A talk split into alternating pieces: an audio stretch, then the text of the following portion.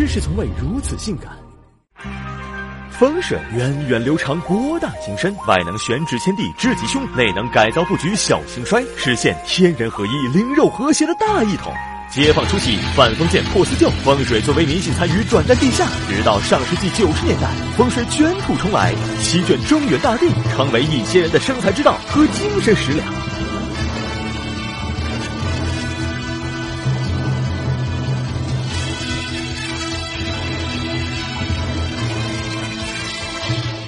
迷信风水的人群主要集中在港澳台等南方地区，小到红白喜事、家居布置，大到经贸活动、起地盖楼，风水始终活跃其中。行走在香港街头，殿堂、铺子遍布神龛踪迹，从造型尺寸到方位摆放，都深藏风水学问。不仅民众信风水，企业政府更是乐于此道。公司开张、项目启动，请风水师挑选黄道吉日必不可少。要是遇上公共建设，官方还会主动出一笔趸服费，请风水师做法。港人花样多，弯弯也不甘落后。据统计，台湾。三分之二的立法委员相信风水，在他们看来，选举不仅靠民众，还靠风水。就连政治丑闻被揭露，满满的第一反应也是让风水大师指点迷津。这种超越时代的做法，不禁让人肃然起敬，由衷感叹：在用爱发电的宝岛，一切皆有可能。风水火了，让风水师也跟着炙手可热。因为不可描述的原因，风水师一般不挂牌经营，他们的商业模式主要靠嘴。凭借三寸不烂之舌，他们招揽信众，大搞个人崇拜，顺便编织出一张张横跨农工商的金元网络，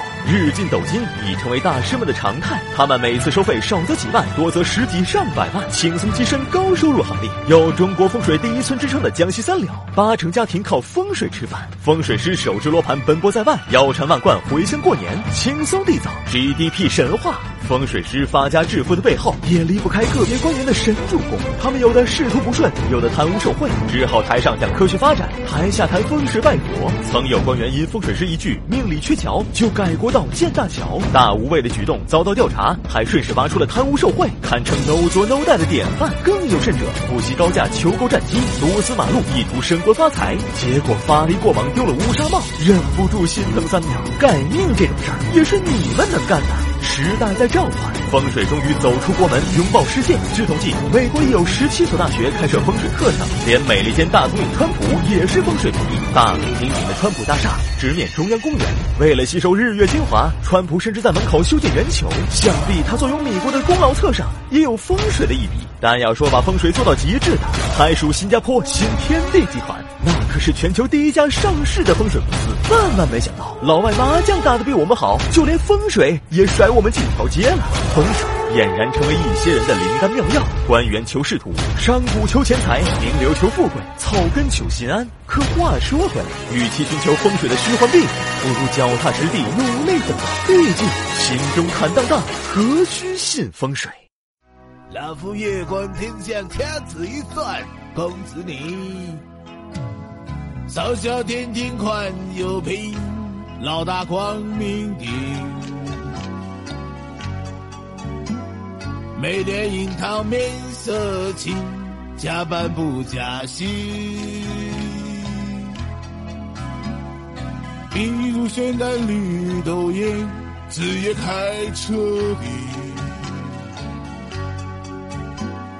口袋中钱儿催钱，业余高高级。五行缺金，八字属丑，没有女朋友。最热爱的水果必须是潮流。一生当尽千里鸟万喜欢抖一抖，